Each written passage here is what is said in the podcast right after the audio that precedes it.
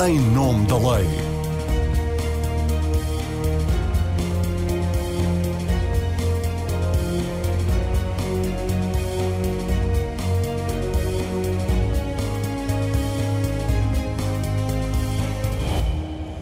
Boa tarde. O Parlamento aprovou pela terceira vez a despenalização da morte medicamente assistida, seja através de suicídio assistido, seja por eutanásia administração de fármaco letal pelo médico ou profissional de saúde devidamente habilitado para o fazer, e deixou cair a exigência de que esteja em causa uma doença fatal. O Presidente da República tem agora três opções: promulgar o diploma, exercer o direito de veto ou reenviá-lo para o Tribunal Constitucional como já fez nestes dois últimos casos com anteriores versões do que é vulgarmente conhecido como a legalização da eutanásia.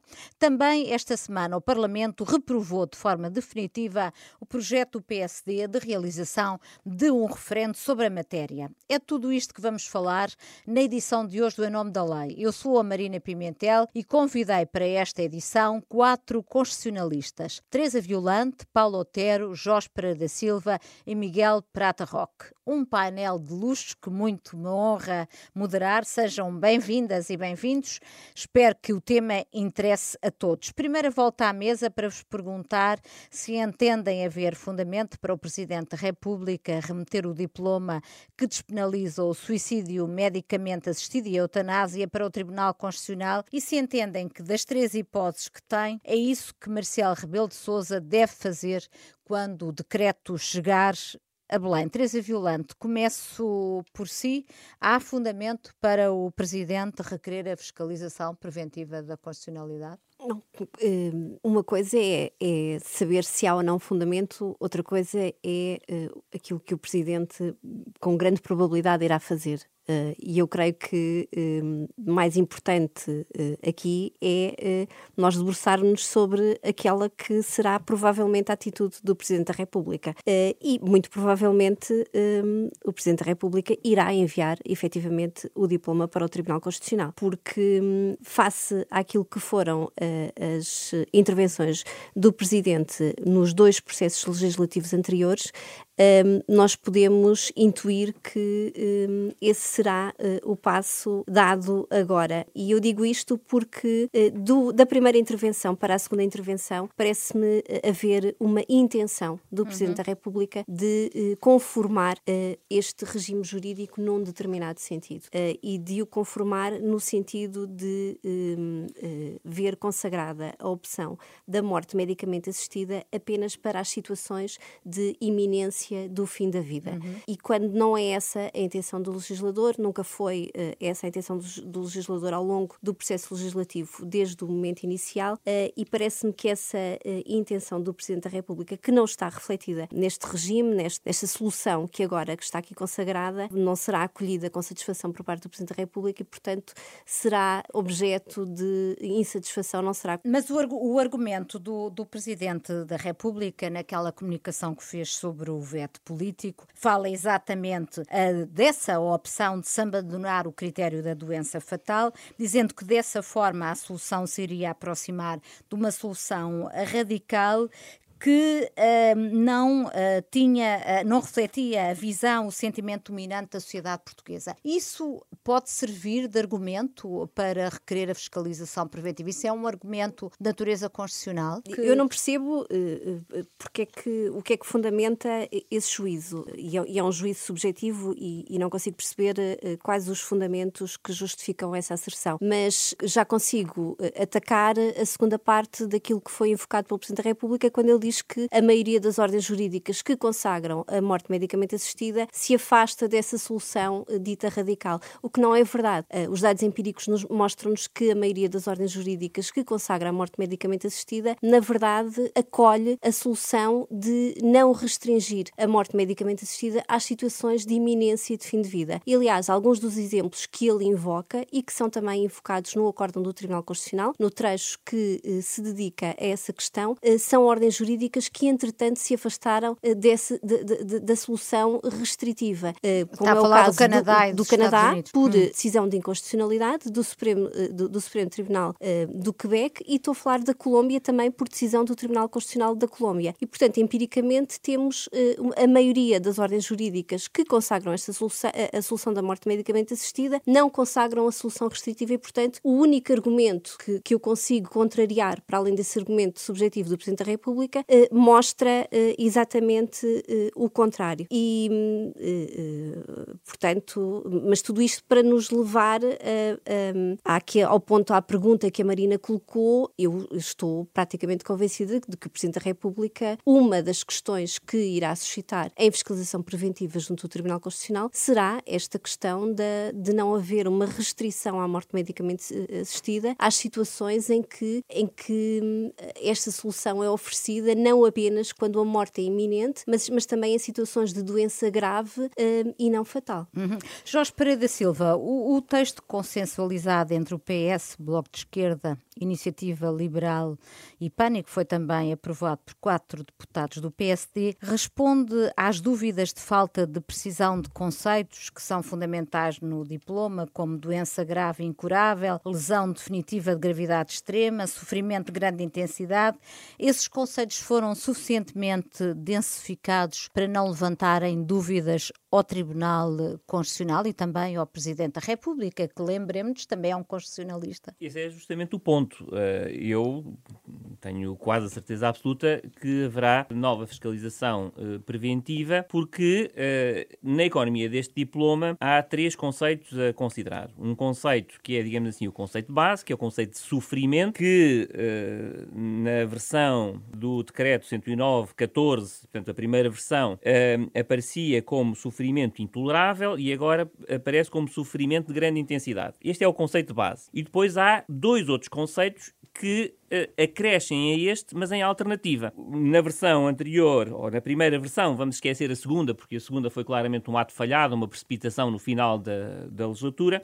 Um, tínhamos lesão definitiva de gravidade extrema, uh, e aqui o Tribunal Constitucional pronunciou-se pela inconstitucionalidade, dizendo que não havia uh, determinabilidade, e o outro conceito, doença incurável e fatal, e aqui o Tribunal Constitucional não levantou problemas. Ora, o que é que acontece agora? Acontece que o, o Parlamento, em vez de responder àquilo que eram uh, as preocupações do Tribunal Constitucional apenas naquele conceito que foi uh, declarado inconstitucional, uh, melhorou neste conceito, mas alterou os outros dois. E, portanto, é, é, é, é inevitável chamar o Tribunal Constitucional para responder a esta questão, saber se os outros conceitos que agora aparecem diferentes são ou não são conformes com a Constituição. E, e eu passo a explicar muito concretamente. Dizia sofrimento intolerável e agora diz sofrimento de grande intensidade, considerado intolerável pela própria pessoa. O que significa, no fundo, que os médicos são excluídos deste juízo e, portanto, não há diálogo entre o paciente e, e o doente.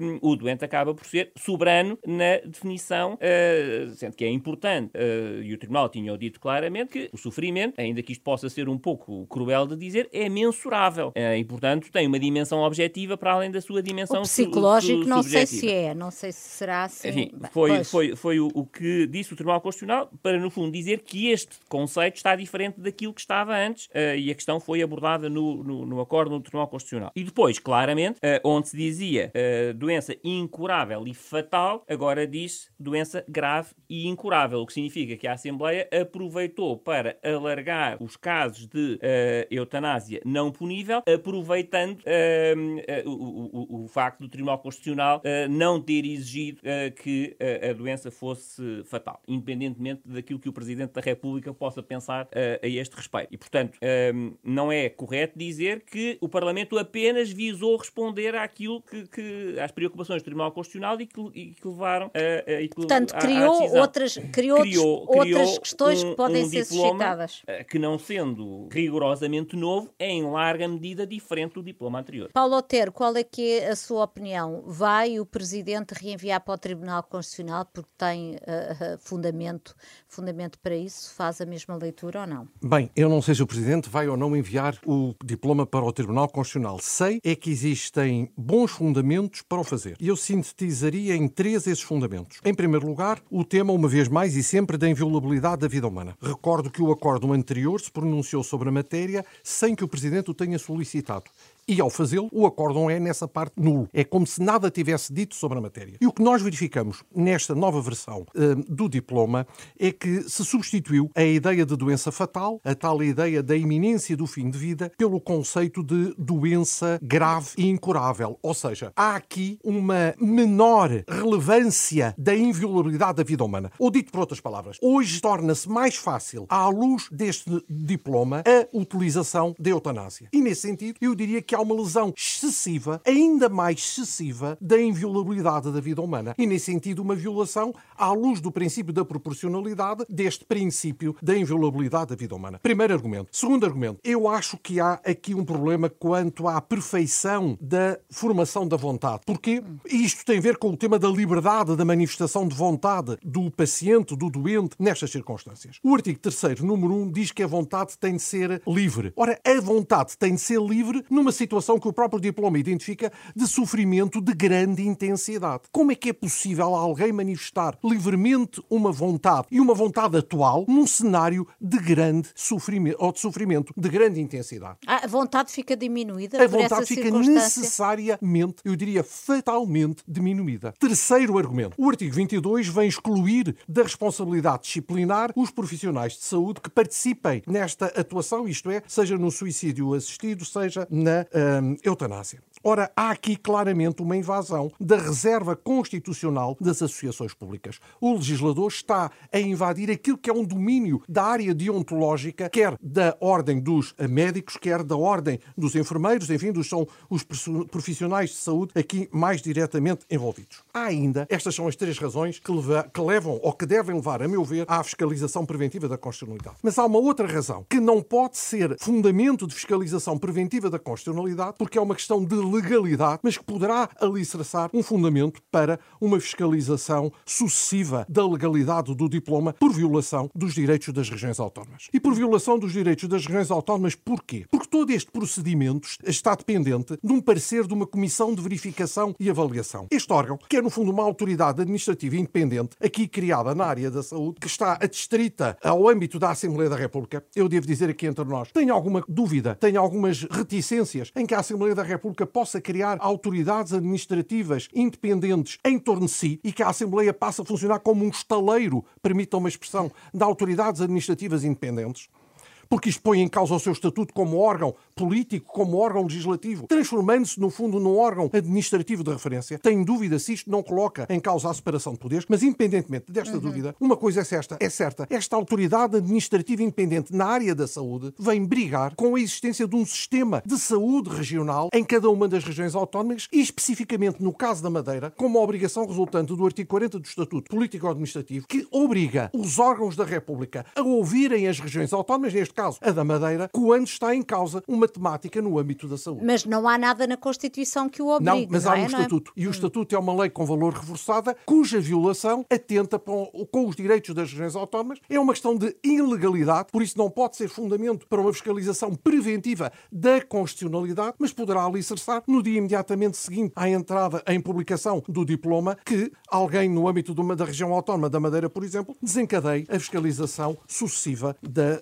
um, constitucionalidade, da legalidade perdão, deste diploma. Miguel Prata Roque, passo de imediato a palavra para si e pedia-lhe para começar exatamente com este, com este ponto, porque nos últimos dias tem havido alguma polémica pelo facto do Parlamento ter prescindido da audição dos órgãos das regiões autónomas e a Madeira pede ao Presidente da República para não promulgar por violação da, da Constituição. Uh, do seu ponto de vista, há algum fundamento? Do meu ponto de vista, nenhum. E explicarei porquê. Uh, em primeiro lugar, há uma reserva de competência legislativa da Assembleia da República em matéria de responsabilidade criminal. Portanto, as Assembleias Legislativas das regiões não podem legislar sequer mediante autorização legislativa da Assembleia da República, o que demonstra que o legislador constituinte entendeu que sempre que se esteja a discutir a responsabilidade criminal, cabe ao Parlamento Nacional tomar essas decisões de política criminal. E esta decisão é essencialmente uma decisão de política criminal, porque o que nós estamos aqui a discutir é o seguinte: desde 1852 que o Código Penal português descriminalizou a tentativa de suicídio. Significa que eu posso, neste momento, colocar termo à minha vida. O que nós estamos aqui a discutir é se alguém que tem a intenção de cometer suicídio, e eu bem sei que estou numa emissora católica e bem percebo a discussão civilizacional, a questão, a questão espiritual que está por trás dessa decisão, eh, neste, neste caso livre e esclarecida, uhum. mas o que nós estamos aqui a perguntar é se alguém que tem a intenção de colocar termo à vida pode ou não recorrer a um médico que o auxilie nessa mesma decisão que foi por si livremente tomada. E o que nós estamos a discutir também é se o Código Penal deve continuar a incriminar aquele profissional de saúde que auxilia esta mesma pessoa a colocar termo à sua vida. Portanto, nessa perspectiva, a Assembleia Legislativa Regional não tem qualquer competência em matéria legislativa. Mas, mas oh, oh, Mais Miguel, do que isso... quando, quando, quando eh, é, não é apenas uma despenalização, o Estado está a colocar claro, eh, uma estrutura condições, que cria, estabelecer condições então, para que tenha impacto orçamental, por exemplo, também na, além de todos os outros, certo. este é o menos relevante, mas em termos de regiões autónomas. Vamos uh, também a esse argumento. O Estatuto Político-Administrativo também determina, num capítulo próprio, quais são os direitos de audição das regiões autónomas. Depois disso, existe também uma lei geral da República sobre o direito de audição quer dos governos regionais, quer das assembleias legislativas, consoante a competência seja legislativa ou executiva. Acontece que essas normas e o próprio Estatuto Político-Administrativo faz a referência a matérias de interesse da região. Acontece que foi a região político-administrativa da Madeira que decidiu criar uma entidade pública empresarial que neste momento assegura a gestão de todo o serviço regional de saúde. Significa neste momento que a pessoa coletiva pública região administrativa não tem como atribuições estas competências em matéria de Serviço Regional de Saúde. Trata-se, neste caso, de atribuições que foram transferidas por opção da Assembleia Legislativa da região da Madeira, no fundo, para uma empresa, eu vou chamar para simplificar, uma empresa pública. Ela, na verdade, está sujeita a um regime específico das entidades públicas empresariais. Portanto, quando uma região político-administrativa toma a opção de se desapossar determinadas atribuições e transferi-las para outra entidade, tem que também assumir as consequências dessa mesma decisão legislativa. Portanto, neste caso, não há um interesse específico da região político-administrativa, na minha perspectiva. Então, arrumada essa questão, uh, perguntava-lhe, uh, como perguntei a todos os outros participantes nesta, nesta mesa, se o Presidente tem, do seu ponto de vista, fundamento para requerer a fiscalização preventiva. Não tem. Uh, relativamente, concordo com a, com a apreciação de todos os meus colegas que é, à partida, do ponto... É porque aqui há duas questões. Há a questão jurídico-constitucional e há a questão política. É normal que o Presidente da República, numa matéria desta gravidade, em que já chamou à liça o Tribunal Constitucional que queira esclarecer eventuais dúvidas quanto à indeterminabilidade dos conceitos utilizados. A questão é que a nova versão que foi consensualizada entre os deputados que votaram favoravelmente a esta proposta, ao definir estes conceitos de sofrimento de grande intensidade, doença grave e incurável, que aliás é um conceito que consta já da Lei dos Cuidados Paliativos de 2012 e, portanto, neste caso, este decreto que se destina a vigorar como lei reproduz apenas aquilo que já consta da lei dos cuidados paliativos e o conceito de lesão definitiva e extrema gravidade são conceitos que são definidos através de uma política legislativa que eu confesso que até não sou muito. É, é uma política legislativa que não gosto, que é um artigo que define conceito. Uhum. Eu fui habituado a que não cabe ao legislador definir os conceitos legais, mas por força até da influência europeia, cada vez mais é habitual as nossas leis e os nossos decretos-leis terem um artigo inicial que define os conceitos. Ora, respondendo ao Tribunal Constitucional, este diploma, aquilo que vem fazer é densificar esses conceitos jurídicos interminados. Eu permitia-me até acrescentar uma coisa: é que se o Tribunal Constitucional entendesse ser inconstitucional esta definição destes três conceitos, então seria inconstitucional o tipo de crime homicídio privilegiado, que fala num estado de especial comoção, porque também há indeterminabilidade na definição do que é um uhum. estado de especial comoção. Também seria inconstitucional o artigo 132 do Código Penal, que fala na existência de uma especial censurabilidade ou perversidade. Também seria inconstitucional a norma da interrupção voluntária da, da, despenalização da interrupção voluntária da gravidez, yeah, é, que faz referência à situação de uma, uh, de uma deficiência congénita ou de uma deficiência grave por parte do feto. Portanto, estamos aqui a abrir uma caixa de Pandora. Se o Presidente da República quer abrir essa caixa de Pandora,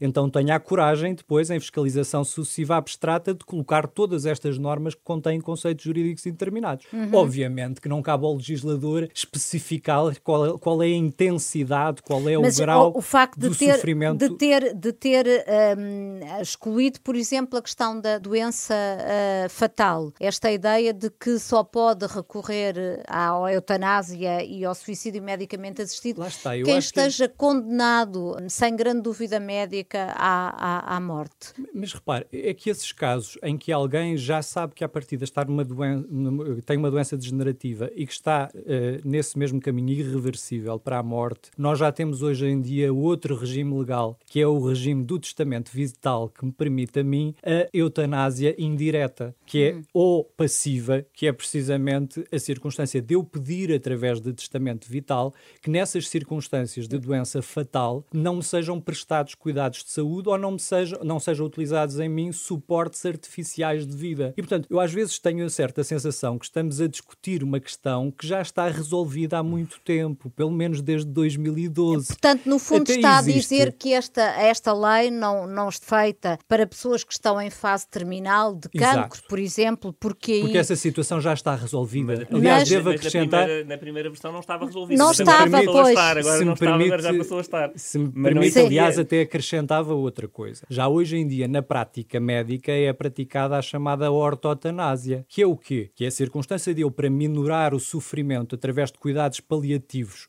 a alguém que tem uma doença grave, eu, uh, eu injetar morfina ou outra substância farmacêutica que permite minorar esse mesmo sofrimento. Uhum. Só que essa injeção desta substância que minora o sofrimento acelera vai, a morte. Vai acelerar, acelerar a morte. A, morte. E, portanto, a morfina, estamos por também exemplo, a falar daqui de eutanásia, no fundo, de eutanásia passiva, indireta ou ortotanásia, que é um mecanismo que já é aceito e praticado comumente, é aceito pelo Colégio da Ordem dos Médicos e praticado pelos profissionais de saúde, precisamente porquê? Porque a vida humana é inviolável, mas eu não posso violar a minha própria vida, a não ser que eu viva num Estado totalitário e esse Estado me queira impor esse dever de viver, essa uhum. pena de vida em sofrimento. E, portanto, nesse sentido, não me parece como é que se pode justificar uh, uma violação do direito à vida pelo próprio, quando o próprio está em condições de determinar essa sua insuportabilidade do sofrimento.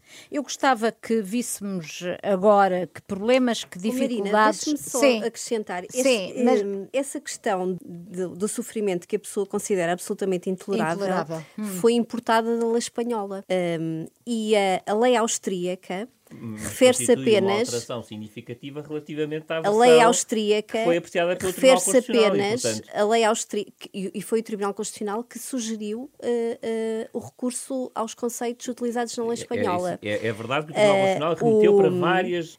a lei austríaca refere-se apenas, sem, sem definir, refere-se apenas a um estado de sofrimento quando a doença implica um estado de sofrimento que de outra forma não pode ser evitado para a pessoa em causa. Hum. Portanto, nem sequer faz qualquer outro tipo de especificação. Mas o Tribunal Constitucional não pode decidir diferente, Sim, de forma diferente é, da lei austríaca, é, pode com é, certeza, não é? Mas, mas, e, e, mas também é bom percebermos, que esse, que quando nós estamos aqui em campos, em campos em que hum. uh, é impossível nós termos aqui conceitos é, impossível nós estarmos nestas áreas sem termos conceitos. Indeterminados claro, sim, mas o legislador tinha uma e, boa E olharmos forma... para o direito comparado e, e o... percebemos como é que o direito comparado eh, resolve estes problemas nos países que já têm esta, esta legislação é útil. O, ah, o, Diga, Jorge, lei, que é para, eh, para enfim, passarmos. Toma, digamos assim, eh, na sua economia, três conceitos. O Tribunal Constitucional declarou a inconstitucionalidade de um e não declarou a inconstitucionalidade dos outros dois. E a verdade é que uh, o legislador procurou responder uh, e definir melhor o conceito que o Tribunal Constitucional declarou inconstitucional, não precisava de mexer nos outros. E, e então tinha a certeza de que, de facto, não havia razões para, para uma segunda fiscalização preventiva. Ao mexer nos outros, naturalmente, uh, e, aí sim abre-se novamente a caixa de Pandora. Caixa de Pandora. É? Uhum. A caixa de Pandora decorre precisamente o legislador ter procurado maximizar ou, ou alargar o número de casos de eutanásia não,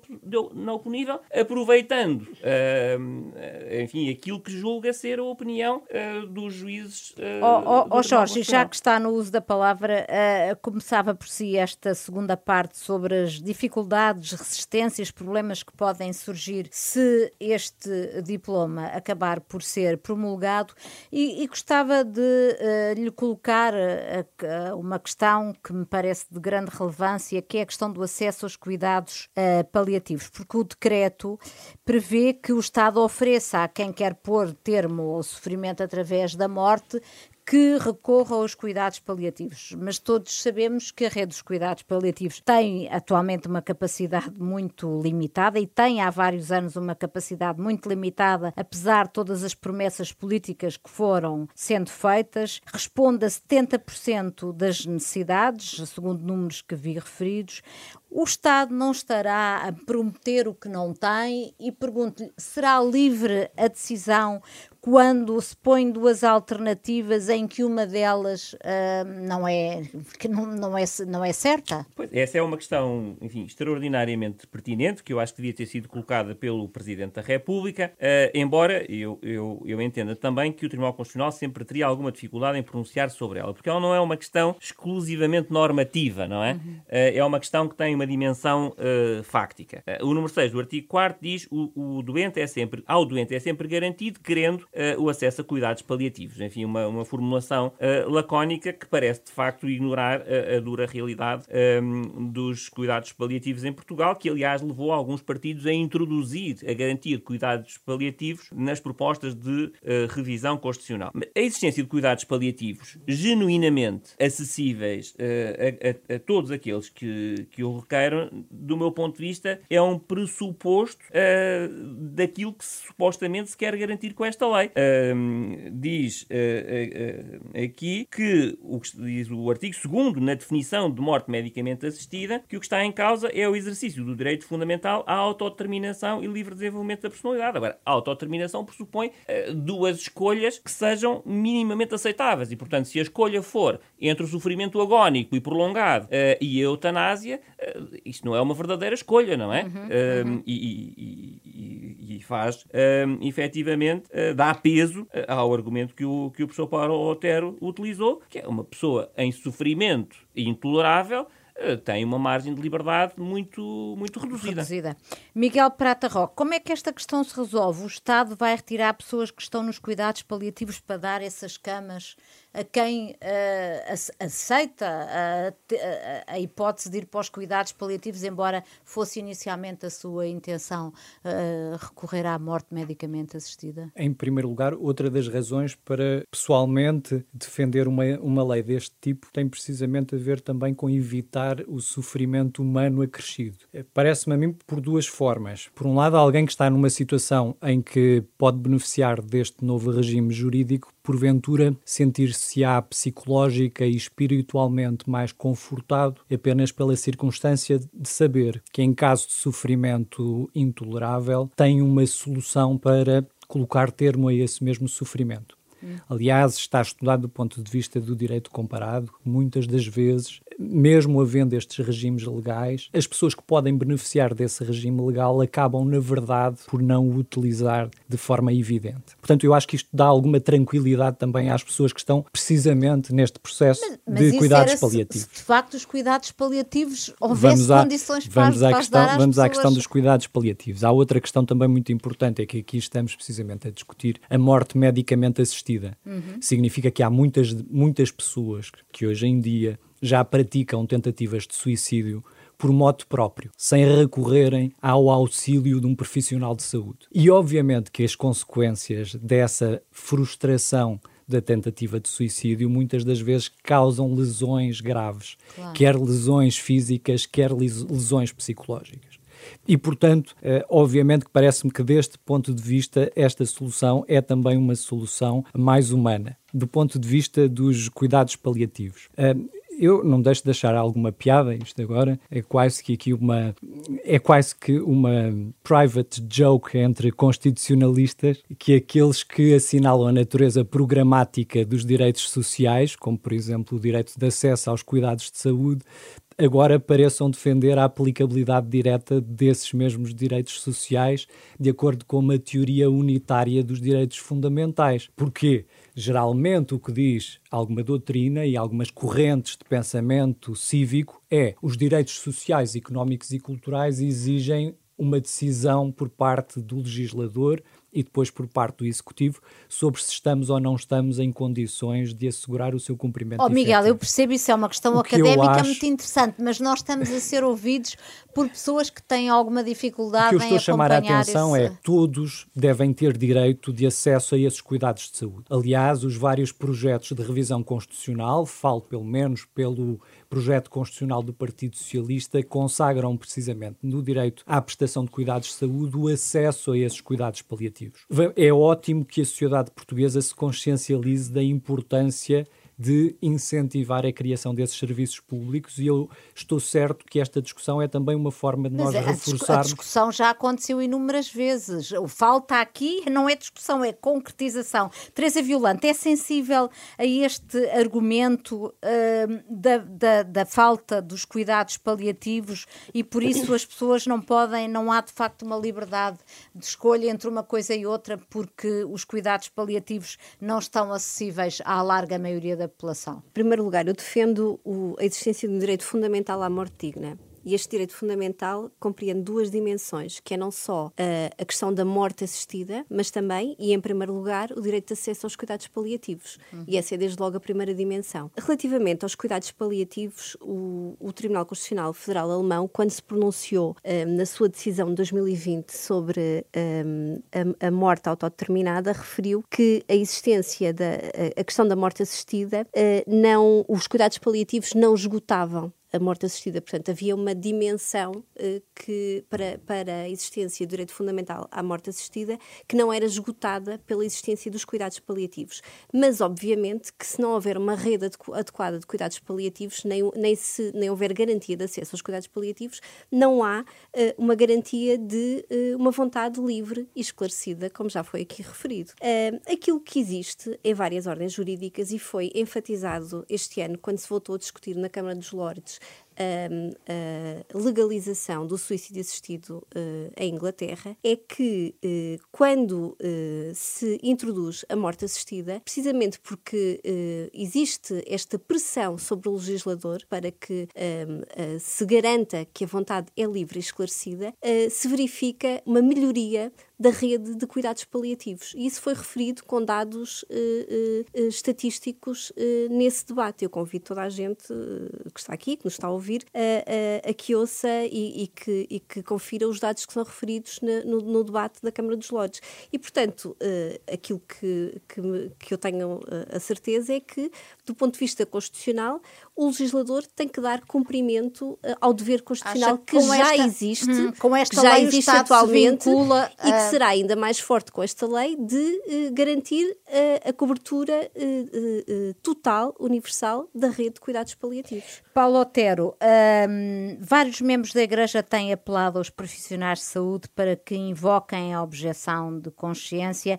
A questão da objeção de consciência por parte de médicos e enfermeiros pode ser uma grande dificuldade na concretização deste diploma, vier a ser promulgado. Bem, se me permite ainda uma palavra sobre os cuidados paliativos. Em relação aos cuidados paliativos, eles aparecem aqui neste diploma como uma fase de informação do procedimento da morte medicamente assistida. Ou seja, em vez, como o professor Jorge Pereira da Silva há pouco mencionou, em vez de ser um a priori, em que a pessoa tenha a garantia de que tem cuidados paliativos e não os quer, numa opção consciente, prefere hum, a opção pelo suicídio assistido, pela eutanásia, em vez disso, aparecem aqui os cuidados paliativos, como disse, como uma fase do procedimento. Eu compreendo que assim seja nesta lei, porque os custos com os cuidados paliativos é muito superior ao custo com um fármaco letal. É, de algum modo, esta lei é uma lei ditada por razões financeiras. É, matar, morrer é bem mais barato para o Estado do que continuar a garantir o pagamento de cuidados eh, paliativos com unidades. É mais barato porque o Estado deixa de pagar para além dos cuidados intensivos, deixa de pagar depois reformas, deixa de pagar subsídios de invalidez, de doença. Numa outra perspectiva, eu ainda diria mais. Esta é uma lei socialmente injusta. Porquê? Porque quem mais tem terá sempre a possibilidade de recorrer a cuidados paliativos em hospitais privados, enquanto que os mais pobres têm agora o direito a serem executados pelo Serviço Nacional de Saúde. De algum modo, permitam-me que, em termos políticos, eh, não deixe de ser curioso. O Partido Socialista anda aqui a reboque verdadeiramente da iniciativa liberal. Isto é típico de um Estado, eu diria, de um Estado um, do Estado do século XIX, em que, de facto, não há uma dimensão social de permitir que, através dos cuidados paliativos, todos tenham, em condições de igualdade, acesso a uma alternativa, essa sim, que dignifica uma morte com todas as condições que qualquer um de nós tem direito, porque até o momento da morte há dignidade humana. Ainda, ainda assim, mesmo que houvesse cuidados paliativos para toda a população, o Paulo Otero uh, rejeitaria a rejeitaria. solução. Rejeitaria, se me permite, hum. há pouco o argumento do seu professor um, Miguel Prata Roque, de que há muitas pessoas a tentarem o suicídio atualmente sem auxílio médico. Há, mas curiosamente as que tentam não são pessoas em situações de doença grave. São situações uh, de outro cariz, não são as situações aqui tipificadas. Se nós fôssemos pela ideia da quantidade, então também teríamos que admitir a eutanásia, o suicídio medicamente assistido, para quem não está numa situação de doença, eh, de doença, pelo menos uma doença física, pode existir naturalmente, sofrimento grave. Teríamos que admitir a eutanásia para pessoas com depressão e coisas deste Sim, género? Ou no limite para quem é condenado à prisão com 25 anos. É, qualquer um de nós pode se interrogar-se com isso. O que é que prefere? Uma em é Espanha é surgiu um caso desse, uhum. exatamente, com, uhum. com cada um de nós, cada um de nós que aqui está, mas cada um de nós que nos está a ouvir, se for condenado, se fosse condenado a uma pena de 25 anos de prisão, independentemente de ser justa ou injusta, ou até fundamentalmente se fosse injusta, o que é que preferia? Continuar a cumprir os 25 anos ou se ter uma solução final rápida, indolor, através de uma morte medicamente assistida? Não dou a resposta, mas era bom que cada um de nós pensasse sobre isso e, naturalmente, a porta que está aberta, a rampa deslizante que está aberta, a porta que, no fundo, está escancarada para esta matéria. Especificamente quanto à questão da objeção, da objeção de, consciência. de, consciência. Eu diria que os médicos, os enfermeiros, todos os profissionais de saúde têm o poder e o dever de suscitar a objeção de consciência, eh, não só porque o seu compromisso é com a vida, como de algum modo também nós nos devemos interrogar numa outra dimensão jurídica como é que é possível que o Serviço Nacional de Saúde, apostado na vida, com falta de recursos para garantir a saúde em casos de doença das pessoas, está agora mobilizado para ser um Serviço Nacional de Morte. Uhum. Oh, oh, Paulo Ter, mas o Paulo Alter não admite em situações de doença grave e de sofrimento terrível, como pessoas que estão tetraplégicas sem nenhuma condição e, e votadas a um, enfim, a uma situação de total dependência, que para essas pessoas pode não haver outra, outra solução. Há sempre soluções que garantam a vida dentro, naturalmente, mesmo que isso envolva, como há pouco foi aqui mencionado, a utilização de drogas que diminuam o sofrimento, mas também a esperança de vida das pessoas. E, aliás, uma prática já ocorrida. Ainda há pouco o professor Miguel Prata Roque mencionava, como, eh, no fundo, procurando dizer que esta lei não traz relativamente nada de novo que não seja já uma prática. Então, se assim é, a lei é inútil, porque, no fundo, corresponde já a uma conduta adotada ao longo dos anos. Uhum. Devo dizer, aliás, que tem tradição até hum, popular portuguesa a existência, hum, na expressão do Norte, dos abafadores que, no século XIX, tinham como missão, eh, no fundo, provocar a morte das pessoas. Uh, entrava agora na, na fase final de, deste debate uh, para os ouvir sobre uh, a questão do referendo. O PSD apresentou na reta final do processo legislativo uh, a proposta de realização de um referendo que foi esta semana rejeitada pelo Parlamento, enfim, e não deverá ser uma questão que se coloque para já, mas pode vir a colocar-se no futuro e, portanto, gostava de os ouvir. Teresa Violante, faz sentido a realização de um referendo sobre esta matéria do seu ponto de vista? Eu já tenho, já me tenho pronunciado publicamente. Acho que há um, um espaço, uh, um direito fundamental à morte autodeterminada. Uh, portanto, em determinados casos, como aqueles que foram definidos pelo Tribunal Constitucional Italiano, uh, deve haver obrigatoriamente descriminalização do auxílio ao suicídio e da, e da eutanásia. E nesse, na medida em que esse, esse campo corresponde ao exercício de um direito fundamental, seria uh, incoerente a realização de um referendo e, portanto, nessa medida... Portanto, porque não aceita uh, referendos sobre direitos fundamentais. Exatamente, portanto, nessa medida, uh, por razões diferentes de, de, alguns colegas de painel Israel, considero nessa medida inconstitucional a Mas realização do do os referendo. direitos humanos são, não são passíveis de ser sujeitos a referendo? Se, se, esse, se esse conteúdo corresponde ao exercício de, de, um direito fundamental, ele não é suscetível de ser referendável, porque ele é, é uh, oponível quer ao legislador, quer à generalidade da comunidade política. É resistente uh, à, à generalidade da comunidade política. Portanto, impõe-se a todos o seu respeito. Jorge Pereira da Silva também acha que esta questão não é uh, referendável uh, ou, ou tem uma opinião, uma opinião diferente? Discordo totalmente. Uh, acho que há, aliás, neste raciocínio uma circularidade uh, que é decide-se que há um direito fundamental a uma morte digna e, portanto, não há referendo. E, portanto, em vez de os portugueses, o soberano, ser convocado a decidir esta questão, a, a doutora Teresa Violante decide sozinha. Uh, e, portanto, decide que há um direito à morte digna e os portugueses não podem ser convocados. Ora, a Constituição, quando consagrou o referendo, no artigo 115, efetivamente excluiu do referendo algumas matérias. E eu não encontro aqui os direitos direitos fundamentais. É curioso, os direitos, liberdades e garantias estão no artigo 165, como matéria da competência legislativa da Assembleia da República. É isso que a Assembleia da República vai exercer, mas, eh, por qualquer razão, há pessoas que decidem retirar uh, esta, esta, esta matéria do, do objeto do referendo, quando a preocupação do legislador, quando consagrou o artigo 115, era retirar do objeto do referendo questões que pudessem, uh, enfim, ser um, enfim, muito sensíveis do ponto de vista populista, digamos assim. As questões fiscais, não se pode perguntar às pessoas se querem pagar mais impostos. Toda a gente uh, responderia que toda não. Toda a gente responderia que não ou questões que tenham a ver com o estatuto dos titulares dos cargos políticos. Agora, enfim, houve um referendo sobre a interrupção voluntária da gravidez, não percebo porque é que não pode haver um referendo um, sobre a, a, a, a, eutanásia ou o suicídio assistido. Uh, quando se diz, bom, não pode haver referendo sobre a Constituição, sobre a revisão da Constituição. Claro, ninguém está aqui a falar, evidentemente, de referendar o direito à vida. Esse sim está no artigo 24, não é? Uh, mas estamos a falar no, no, numa matéria que é objeto da liberdade de formação do, do legislador. Aliás, uh, enfim, houve várias propostas de referendo e o Presidente da Assembleia da República não, não as rejeitou com base neste argumento. Mas eu também percebo que direitos de minorias possam ser difíceis de eh, submeter a referendo porque a maioria aí pode, uh, uh, enfim, fazer, fazer uh, valer a sua, a sua posição mas não é o caso. Uh, infelizmente, todos nós vamos morrer uh, e, e, e, podemos estar sujeitos a esta situação. Portanto, isto, isto diz respeito a todos nós, uh, indistintamente. Não há o risco de uma maioria uma maioria religiosa, por exemplo, esmagar uma minoria, enfim, também ela religiosa ou étnica ou o que quer que seja. Não é?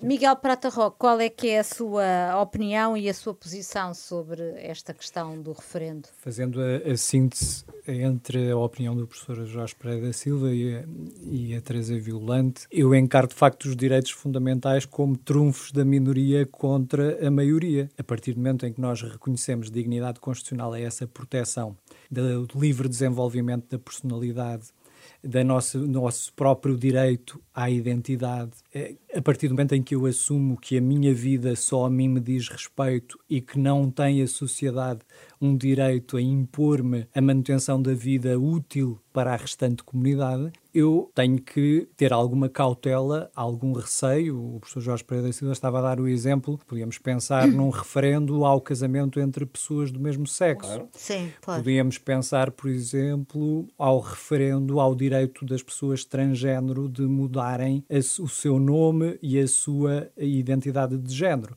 Eu acharia isso próprio de um Estado totalitário. Mas Seria a maioria. Uhum. Bom, dizer-se que todos nós passaremos por uma situação deste tipo, de sofrimento grave, de doença ou lesão irreversível, parece-me de facto um passo à frente. É, Parece-me excessivo esse tipo de consideração. Aliás, os estudos internacionais demonstram que, obviamente, por exemplo, eu suponho que na Holanda os dados são que a totalidade de mortes eh, clinicamente assistidas correspondem a 4% 5%. da totalidade 4%, uhum. entre 4% e 5% uhum. da totalidade dos, eh, das mortes em determinado ano. Portanto, não vejo nenhuma razão, aliás, há, outra, há várias outras razões, já não do ponto de vista do direito constitucional, mas do ponto de vista eh, da oportunidade política e até do respeito pelo pluralismo da opinião, que tem a ver eh, a forma como esta discussão podia, ter, podia ser levada no espaço público. Uhum, é um tema que exige,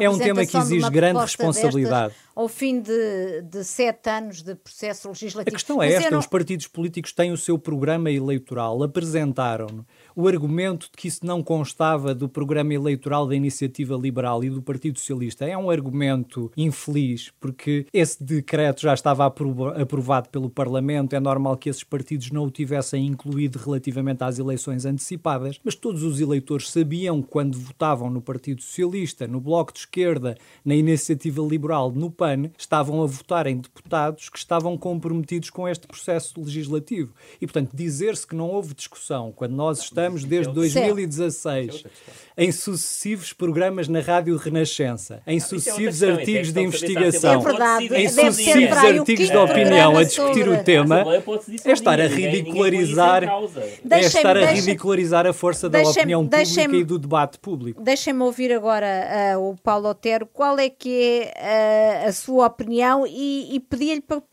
para pegar eh, por esta ponta e depois, enfim, dizer tudo aquilo que entender sobre esta questão. Não poderia mesmo ser admitida a proposta do PSD uh, por ter sido chumbada uh, uma proposta do Chega sobre a mesma matéria? Vamos lá ver. Eu diria que a proposta do PSD é duplamente infeliz. É infeliz em termos jurídicos, porque está vedado, a meu ver, a utilização do referendo sobre a eutanásia. A inviolabilidade da vida humana não é referendável não seria pelo facto da Alemanha nazi ter submetido a referendo o Holocausto dos judeus que ele passaria a ser legítimo.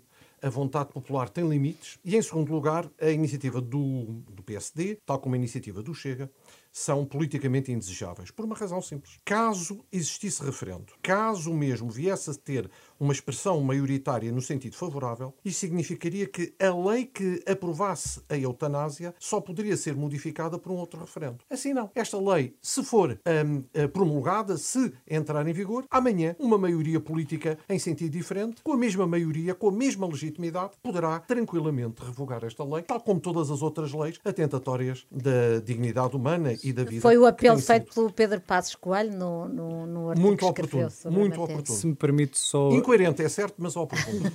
se me permite só acrescentar, depois há também a questão do referendo só ser vinculativo se houver a expressão de mais da, de metade, mais do, eleitorado. metade do eleitorado. Isso já nos aconteceu a propósito do referendo da regionalização, já nos aconteceu a propósito da interrupção aborto, voluntária duas da, vezes, da gravidez. Não, isso, para mim é ponto assente que o, eu diria, o referendo morreu. Eu o diria morreu que isso... em Portugal. Portanto, todos os apelos à democracia participativa, ao aumento Sim, eu acho que seria colocar a lápide final na democracia participativa. É, é, foi. O referendo morreu, infelizmente. Ora, uh, agradeço mais uma vez aos nossos convidados. O Em Nome da Lei uh, tem de ficar por aqui. Interrompe agora durante o período do Natal e fim do ano. Estaremos de volta dia 7 de janeiro. Espero poder contar consigo e espero que tenha gostado deste debate, que penso que foi muito rico de argumentos. Nem sempre é, é preciso chegar a uma convergência de opiniões para que o debate seja esclarecedor. Bom Natal! Em nome da lei.